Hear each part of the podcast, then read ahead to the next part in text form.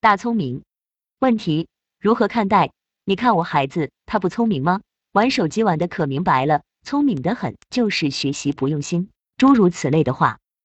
现有的生活类、大众类的软件或 APP、网站，以及几乎所有的娱乐性游戏种类，都天生有着易上手的设计初衷。